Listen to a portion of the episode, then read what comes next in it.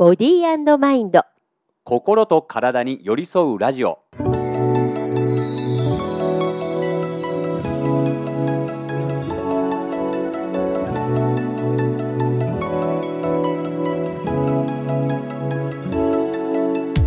2023年もいよいよ終わりの1ヶ月になりました。皆さんこんにちは。パーソナリティの西村彫子です。皆さんこんにちは。パーソナリティの塚田智樹ですはつらつとした声ですねともくんね。あの舞台を経てですね 発声のことをいろいろ学ばせていただきました。今日はたっぷりその話をさせていただきたいなと思っております。はい、えー、ということでね、今日もどうぞお楽しみに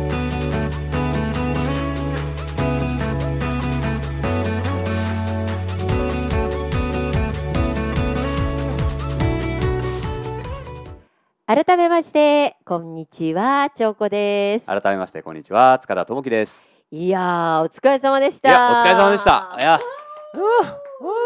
ともくんにお疲れ様の花束を持ってきました。おおあありがとうございます。えー、これは何のお花えっ、とねバラと、うん、えっ、とねなんだろうガーベラかな、うん。とあと小さいお花の小さい花束ですけど。今ね僕は見えてないのでうん触って今お花を確認していますが、はい。やっぱ花びらがあって、うん。で何個かやっぱり種類が違いますね。そうなんですよ。ちょっとね花によってね、うん。し湿り気が違うんです、あね、本当？それでね違う花だというのがあと匂いがそうそうそうそう。違いますねちょっとずつあのお花を選ぶときにあの雰囲気的にはこっちのちょっと悩んだ花束があって、うんうんうん。なんかあのちょっとブルーっぽい方がともくんっぽいかなとうん思ったんだけどでもきっとあの娘ちゃんがね、うんお花の説明をきっとパパにしてくれることを考えてこっちの花束にしてみました。なるほどいやいろいろお考えいただいてありがとうございました お疲れ様でしたね。本当にお疲れ様でしたいやいろいろありましたけどね。そうですね、うんまあ、まずは無事に終えて、あうんのお客さんもみんな喜んでくださったというはい話を後から聞けて、はい大変嬉しい限りです。ねどうだったですか？なんか今回もう一舞台に立ってみて。言では語れないいろんな経験をさせてもらいまして、うん。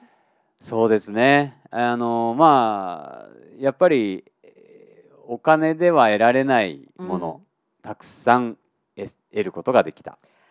ね、うん、私はその今回まあちょっとだけお話をすると井上久志さんというねん。作家の書いた「犬の仇討ち」というまさに12月14日の深夜にあの仇討ちが起きたんですよねそうで。すね。はい今日放送というかね、はい収録してい収る日が録している日がまさに討ち入りの日なんですけど、ね今考えるとまあ300年以上前の話だけそうどですね。久しぶりに私も20年ぶりにこの犬の仇討ちの台本をこう、うんよくよくしっかりと読ませていただいて、やっぱりいろんな思いがあってあの当時もきっと生きていくのがものすごい大変な時代だったんだろうなっていうこととか、本当にいろんなことをね学びましたそしてまあ今回私もいっぱいいろんなことを学んだような気がする。そうですよね。いやだから心と体に寄り添うラジオに寄せて話すなら、はい、あの時代のその人たちうん。の心とか、はい。その人たちのまあ体の状態とか、うんうんうん。いろんなところにこう僕自身も寄って寄って寄ってはい。入ってったっていうとあーねころがあるなと思ってて。うんうんうん。うん。まあ、その時代の話もちょっと僕今日する時間あったらしたいなと思いつつ、はい。まあ、テーマのね今日のにも絡んできますのでね。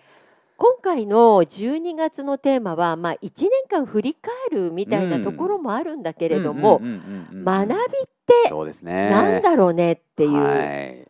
まあ、大人になってから学び直しとかね、うん。大人になってからの習い事とか、まあ、いろんなものがあるんだけれども、その中から私たちはどうやって学びを得ていくん。だろうっていうようなところを今今回一緒にこう話ができたらなと思うし、うん。皆さんとも一緒に話ししていけたらなと思ってるんですけど、どうですか、うん。なんかともくんにとっての学びとは？だからやっぱりまずその学びといえばスキルアップとか、うん。インプットっていう意識が僕にも強くあったんですよ。うんうん。で大人になってからの学びとなるとやっぱりその自分の今の仕事にプラスアルファとか、えー知識を身につけるとか割とそういうシンプルにそう考えているところもあってでもまあ一方で、まあ、人生の学びとかっていうことになれば、うん得難い経験をするとか、あまあ、そういうところもぼやっとはあったんですね。はい。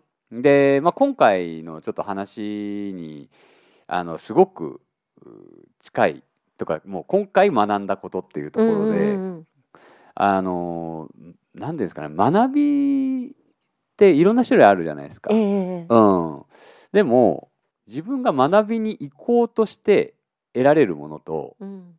学んでる中で気づいていってかけがえのない学びになることと、やっうんぱこれまたいろんなパターンがあるんだなとうん。いうことを今回通して学びました。うん。えーちょっとその内容は、えーいつから入っていいんだろう。もうもうねもうどんどんどんちょっと語りが今回ね僕相当語ると思いますので あの皆さんちょっとねあいつ暑苦しいなってかってなんか今日とも先生やけに暑苦しいなってなってもあの今日はねちょっと僕にお付き合い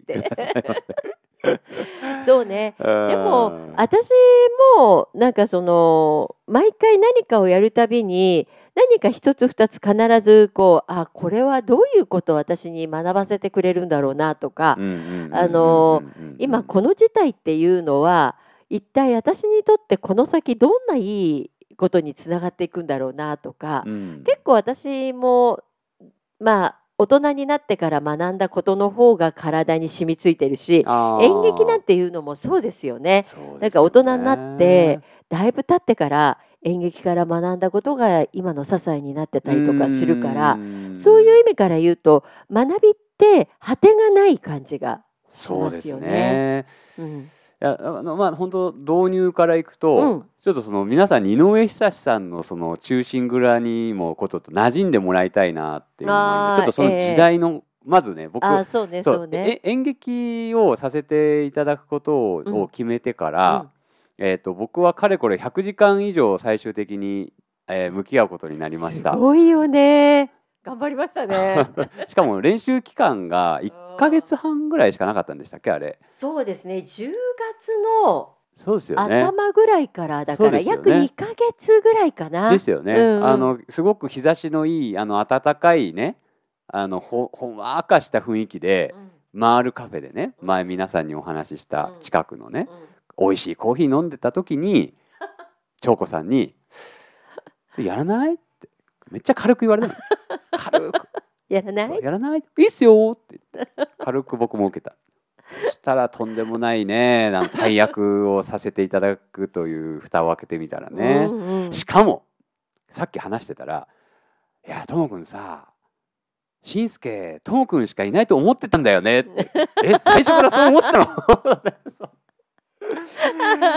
そう」もうまんまとね載せられました。いいね。いやいやいや。はあのキャスティングってはい。結構大事なんい、ですよ。なるほどなるほど。なんかそのこの作品をやろうって決めた後に、私の頭の中にはいろんな人が浮かぶわけですよ。はいはいはいはいこの役だったらこの人この役だったらこの人かなみたいな。なるほどですね、で今回ともくんにやってもらったしんすけっていうのうんうんうんうん。は結構鍵なんですよやっぱり。いあの井上久志さんのね犬の仇討ちの中では。その鍵をねなんかどうせやってもらうなら乗り越えていろんなものをこうなんかまたうん。これを通して、なんかいい形になってもらえるんじゃないだろうかそして役にもぴったりみたいななるほどですね。感じでキャスティングしたんですよね。だから僕も受けて、うん。じいざ台本読んで、うん最初驚愕したんですね。まずそのセリフ数が1万2,000字以上あったんで えこれ2時間の舞台でしかも1万2,000字もある僕の集中力は持つんだろうかっていうところから始まったけど、うんうんでもあのあこれは愛の無知だなと。いやいやいやここれを機会に何かきっと成長してくれという思いも込めてだろうとあの僕も受け止めて、うん。もうとにかく全力でやることを1ヶ月半かけて決めたんですよ。へでまずは僕展示がすごい読むの遅いんですね。ーうんあの例えばですよ、えー、と1行30文字があったとした時に僕のスピードは「今日の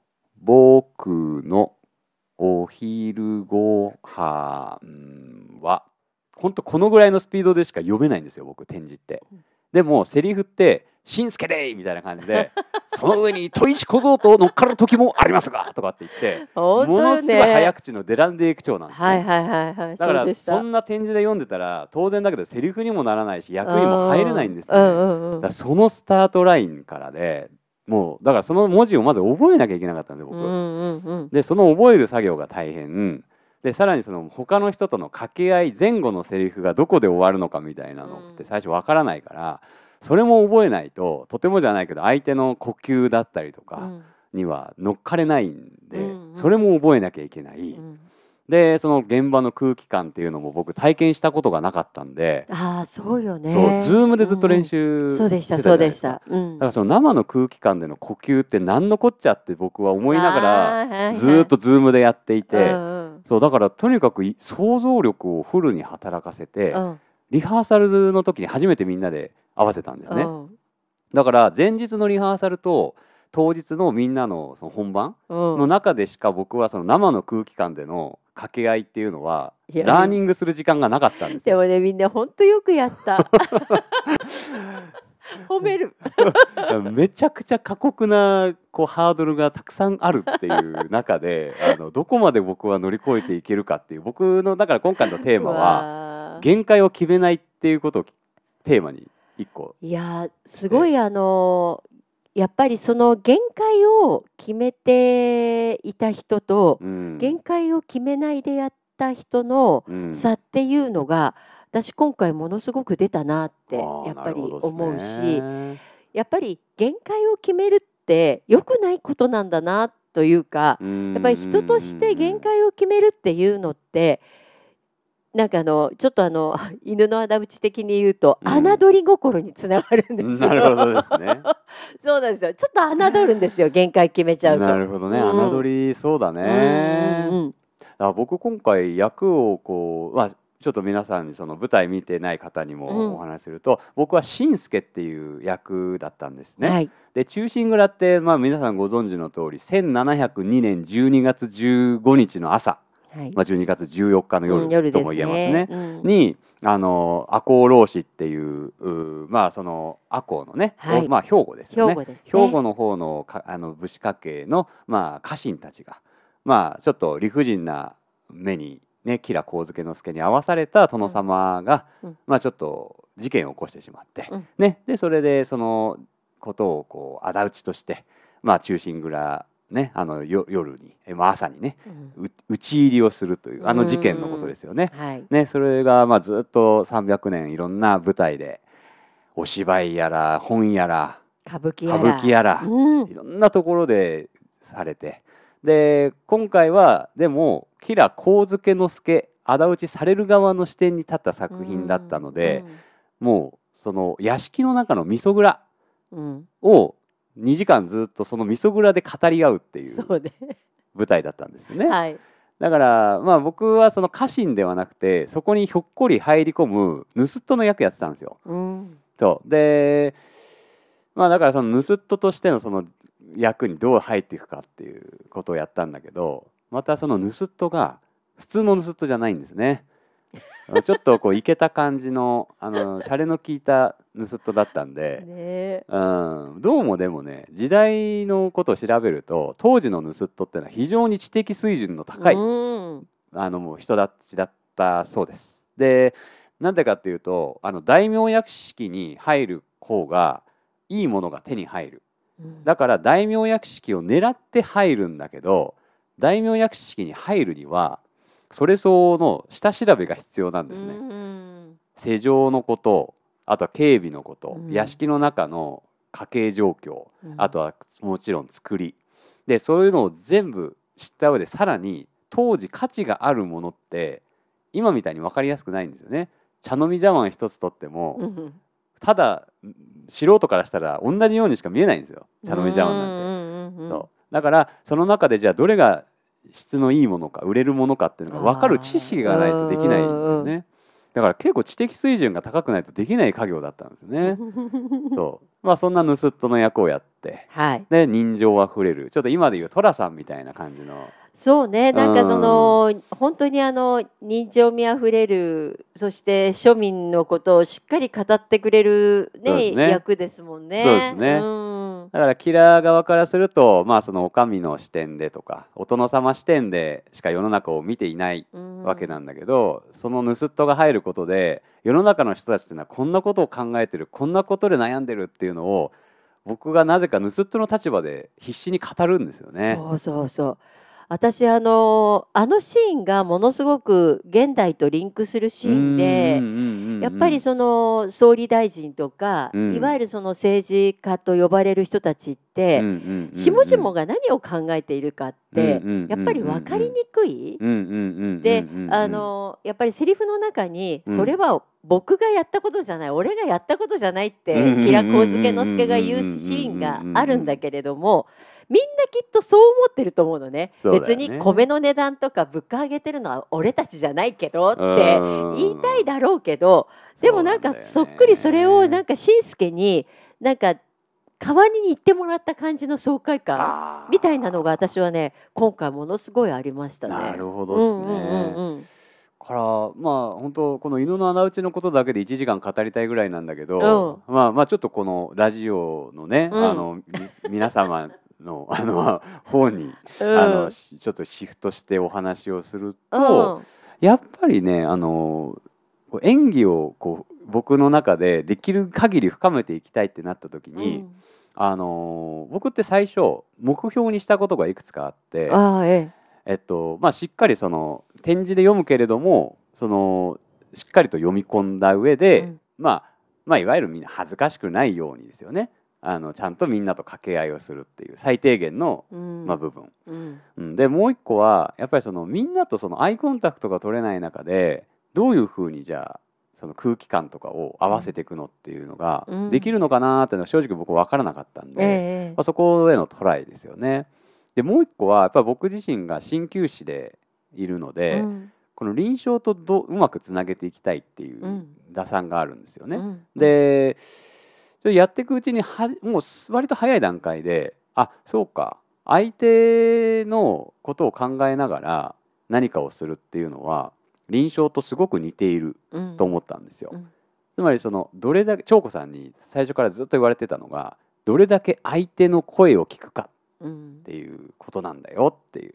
だからセリフっていうのは相手のためにあるんだっていうのを最初ずからずっと言われていてだから相手の声が聞こえないとそのセリフにはあの熱が乗らないし自分が言ったセリフを受け取る側にどういう気持ちであとはどういう感情を持ってもらいたいのかっていうのをちゃんと考えてセリフは言わないとダメなんだよって言われたんだけど、うん。そのまあ針の臨床も結局患者さんのことをどれだけうん。理解できるかっていう視点に立って相手のことを触ったり話を聞いたりうん。治療するわけだから、すごくつながっているなーって思ってたんですよね。だかうんらそこを深める一つのいいツールになるかもなぐらいに僕は思ってたんですよ。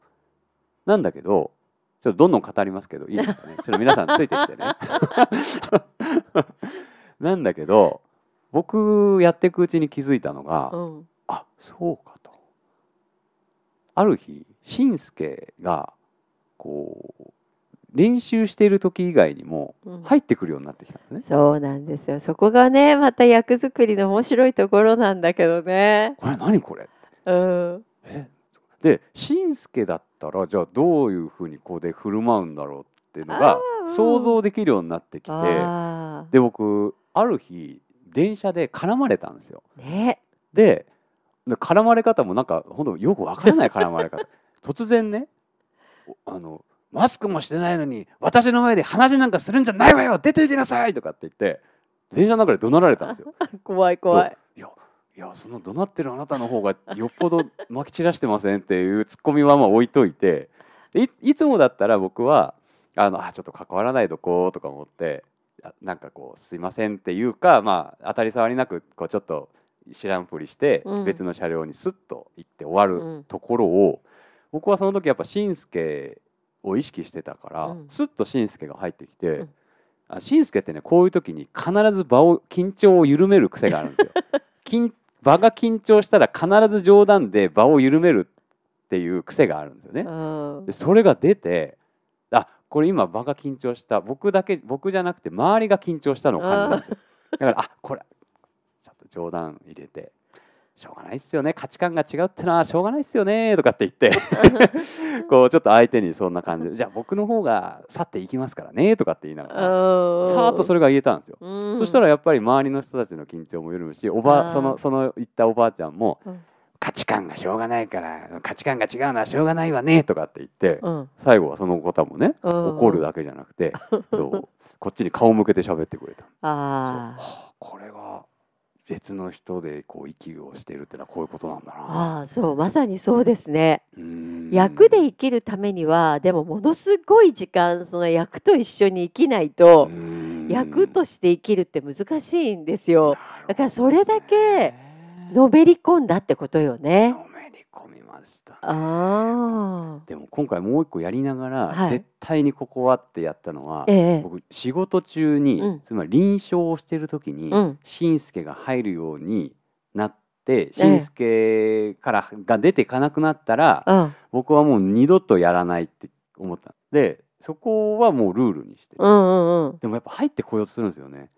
なんか臨床中もなんか患者さんと話しててしんすけで返そうとしちゃう時があってあ違う違う違う違う違う。俺は今塚田智樹だってね。そう今は臨床中だよ。とかってうん。う。んでもまあなんとかそこもやっぱ訓練しながら、うん。で切り替えができるようになってて、うんうん。そう。切り替えできるようになってって。でこれ学びって話につながるんですけどね、はい。僕新宿をまあその本番の1週間ぐらい前かな歩いてたんですよ、うん。まあ、わざと歩いたっていうのもあるんですけど、うん。練習もあって。でしんすけの気持ちで歩いてみようってうん。やってみたんですよ、えそしたら見える景色匂い入ってくる情報入ってきた情報に対する考える思考リアクションえうん。全部違うんですよね。だから全く別の新宿になったんですよ。ああ面白いね。でうん。あこんなに人が変わると見える世界って変わるんだってそこでハッとしてってことはそう僕が見てた世界ってすごく自分の中で作り込んだ世界でしかなかったんだって急に客観的に自分を見れるようになってあでももっとイメージを膨らますといやってことは日本人まあ日本だけじゃなくてもねともう1,200万人1億2,000万80億人みんな地球にはいるけど一人として同じ世界を見てないんじゃないかって、うんううんん、思ったんですよ。うんもちろん共通点はあるから同じものを見て感動はできるものはあるけど、考えることはあるけどでも厳密には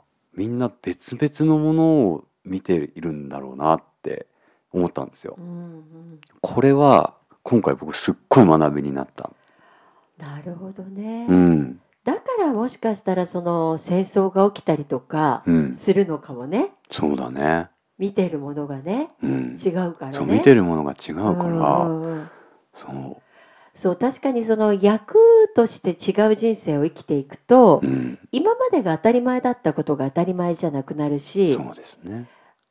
当たり前じゃなかったものが当たり前になったり、するからそのあたりの学びってやっぱり大きいかもね。大きかったですね。そうすると臨床の方にもこうパチッとはまってくるんですよ。つまり僕がその人を理解するっていう自分がその人を見てるっていう視点から僕がその人を生きるっていう視点に立ったらその人をどう感じるだろうかっていう視点に立ってー、うん臨床に取り組めるようになったんですよ。それはすごいね。はい、これね僕の中でうんなんていうのこう脱皮した感じしました 自分で言うのもなんなんだけどああ、なるほどね。そ面白い。う、うん、ね。面白いんです。でねそうすると、僕は今までその針をするためにその人の体を理解したい。その人がもっと元気になるためにまあよりいい針をして整えたいから針をする。うんうん。なんだけどそうじゃなくてあのまあこれちょっとううまい言い方かわからないけど私はあなたのもの。っうんていう視点に立ってその1時間を過ごすと、うん。患者さんがその1時間は何て言うかなその世界の主役になるっていう意識でえ臨床ができるようになってきたんですよ。うん。なるほど。うん、そう。だから僕を介してその人を生きてもらうっていうか、うん、その人の生き方とかは僕はもちろんその全部を聞いてるわけじゃないから分かんないんだけど、少なくともその時間はその人がその人を生きれるために私はあな僕自身がですよん。僕はあなたのものとしてこの1時間捧げますっていう意識になれるようになったんですよ。おそう。だ共に流れるみたいな感じのはい感覚ってもしかしたらこういう感じなのかもって思って、えうん。ちょっとそういうのがねこの終わってからの臨床になってきてますね。え面白いですね。うん。なんかね、なんかその体感して初めてその学びを得るというか、なんかうんそういうのってやっぱりありますよね。ありますね。うんうん、ですね。なんかそういうふうに考えると、うん、またなんか演劇を使う方法みたいなものっていうのがあのねなんかまた全然違ってくるかもね。もう僕ね多分相当熱を持ってうん、演劇がいろんなところに使えるよっていうことを語れるようになったと思でもね本当に演劇ってう。うん、ありとあらゆる場面で使えるんですよ。そう思うん、う。うん、だけどそれを知らないからみんな、ですね。うん、いろんなところで実は使えるんですよ。ビジネスでも使えるし、うん、それこそコミュニケーションでもさっきのしんすけのそうだよね。話じゃないけどでも使えるし。そうそうなんだよね。うん、うんいや本当そうで。いや長子さんがうん2年間ずっとそれ言ってたんだけど、あの「あそうですか」とかって僕言ってあでそうも体感すると全全然違うでしょ？そうなんです皆さんね本当に使えます これは心から僕はそう思うようになったそううんあのただこれをね言葉で説明するのがねとっても難しいんだよね。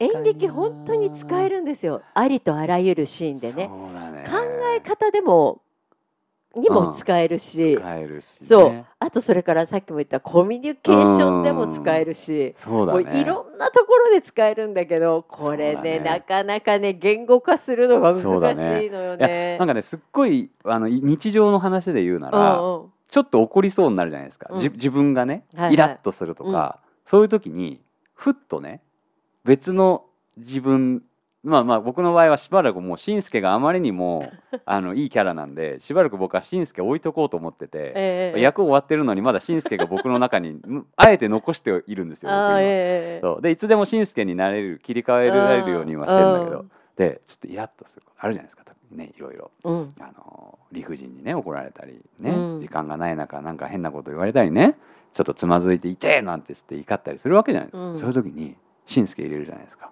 そうするとパッと俯瞰して自分が見れるようになる。あアンガーマネージメントみたいなことまでできてそう。あそっか。しんすけだったらここで怒らないわと。冗談言うわと思って。そう。アンガーマネジメントとかにも本当使えますよね。使える。うん。なんかあの一度なんかね自分と全く違う役をねうん。一、回やってみると面白いかもね。そうね、うん、私もなんかそれでね所作を学んだりとかしましたよね。でもそうだよね、なんかあの人だったらこれここでは絶対にくじけないなみたいなね。はあ。なんか。あーそうだよね、うん。そうそうそうそうそうそう。そういうとこだよね。そういうところっていうのも使えるから、うんうんうんうんあの当時はなんで私こんな役やんだろうって思ってたけど、うん全く違う役をやってみるっていうのってそうだよいいよね。ね。だから自分を本当客観視できるようになりますよね。うん。あ自分ってこういう時こういうふうにうん。考えてこういうふうに反応してたんだっていうのがそなんかちょっと後ろから別人を見るかのよううなん。感覚になれるようになったっていううか、んうん。え？自分そんな自分だったの？みたいな。あそう。ーでもねものすごいあのともくんはやっぱり自分とものすごいつながっている。あー。針治療とか私これ患者側の立場からすると受けていると自分の体の感覚にものすごいどんどん多分なんかその敏感になっていくと思うんですよ。でそこがやっぱりねスタートなんだよね。確かに自分をまずいつもはこんな風には考えないけど今回こんな風に考えるっていうような、その客観的な視点を持てるようになったらそれがねやっぱりね自分とまずつながる。自分を知る。自分を知るだよね、うん、そして今回ともくんがやったのは、うん、相手とつながる。でちょっと来週話したい次の時に話したいんですけどお客さんともつながったはずなんですよ。あそうですね、うん、これは、ね、これがねあのここがここまで来ると、演劇の面白さってもう爆発的になるわけですよ。お客さんとつながるまで大抵の人は なんか演劇始めたばっかりの頃って、うん、自分とつながるだけで精一杯なんだよね。でもこれが全ての根幹で私ってこういう考え癖があるなとか私ってこういうふうな人だよなとか分かってた方が違う役になりなれるから確かに確かに確かに、うん、そうですねそう自分を知ってるだけでもね全然違ってくると思いますよ。そうだね、もうもうもはや自分って一体何だろう？自分ってどうやって作ってきたんだろうっていうところまで最近は考えてて。あちょっと次回この辺話しますまたね。いいですね、うん、うんまたね、あの今回はまあ学び、うん、まあ、ともくんが演劇から学んだことを中心にね、あの、お話ししてますけど、ただ、はい、あの皆さんに置き換えていただけることだと思っていて、その自分だったらじゃあどうなるかなとか、あのあじ私も立ってみたいわとかね。いろんな思いがきっと出てくると思うんですけれどもそのあたりのことをね、うん、次の時にまたゆっくりお話ししたいと思います、はい、さあいよいよね次回は今年最後の放送、うん、そしてなんとボディーマインドの視聴回数が2000回をもうすでに突破しております、うん、素晴らしい。ありがとうございます皆さん。皆さんありがとうございます。ありがとうございますということでまたね、あのー、今年最後の放送また、えーはい、29日にねお届けしたいと思います。ので、はい、皆さん、はい、楽しみにお待ちください、ボディーマインド心と体に寄り添うラジオ。お相手は塚田智樹と西村彫子でした。バイバイ。バイバイ